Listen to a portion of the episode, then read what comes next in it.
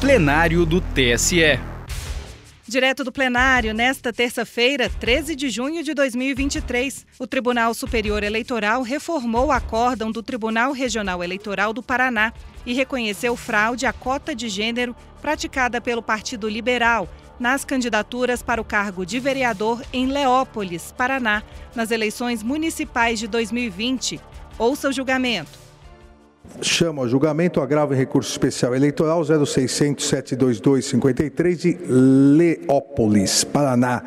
É de minha relatoria, agravo interno contra a decisão que negou seguimento a recurso especial, mantendo o acórdão regional que julgou improcedente a ação de investigação judicial eleitoral ajuizada com fundamento em fraude à cota de gênero nas eleições de 2020.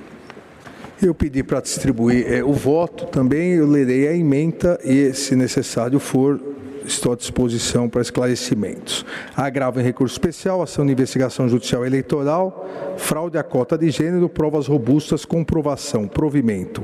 A fraude à cota de gênero de candidaturas femininas representa afronta aos princípios da igualdade, da cidadania e do pluralismo político, na medida em que a rácio do artigo 10 parágrafo 3 da Lei 9.504 de 97, é ampliar a participação das mulheres no processo político eleitoral.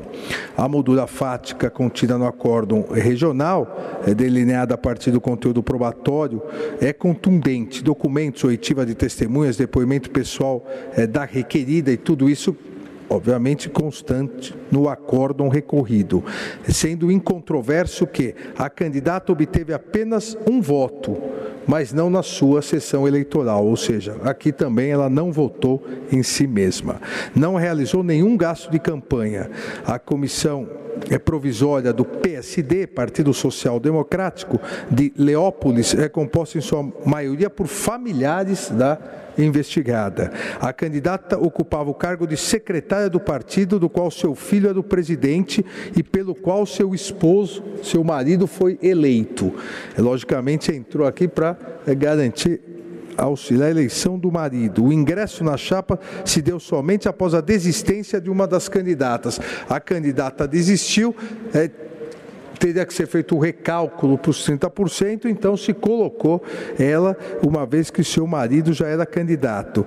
Os atos de campanha não existiram e na reta é, final, somente na reta final, a investigada teria desistido informalmente de sua é, candidatura. Está claramente, a meu ver, comprovada a candidatura fictícia.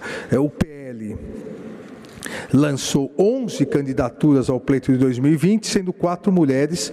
Eh, entretanto, eh, remanesceram como regulares apenas duas mulheres é, porque ficou constatada uma candidatura fictícia e outra o registro foi indeferido, ou seja, o preenchimento de apenas 18,18% de representantes do gênero feminino. Caracterizada a fraude, ao meu ver, é comprometida a disputa, consequência jurídica é a cassação dos candidatos vinculados ao DRAP, a inelegibilidade daqueles que efetivamente praticaram ou anuíram é, com a conduta, é, as candidatas, a nulidade dos votos obtidos pela coligação, com a recontagem do cálculo dos quocientes eleitoral e partidários nos termos do artigo 222 do Código Eleitoral. Consequentemente, recurso especial provido e execução imediata. Há alguma divergência? Não. Proclamo o resultado. O tribunal, por unanimidade, deu provimento ao agravo e ao recurso especial para julgar procedente a ação de investigação judicial eleitoral nos termos do voto do relator. Para mais informações, procure na Justiça Eleitoral pelo Aresp 0600 722 53. Justiça Eleitoral, a justiça da democracia.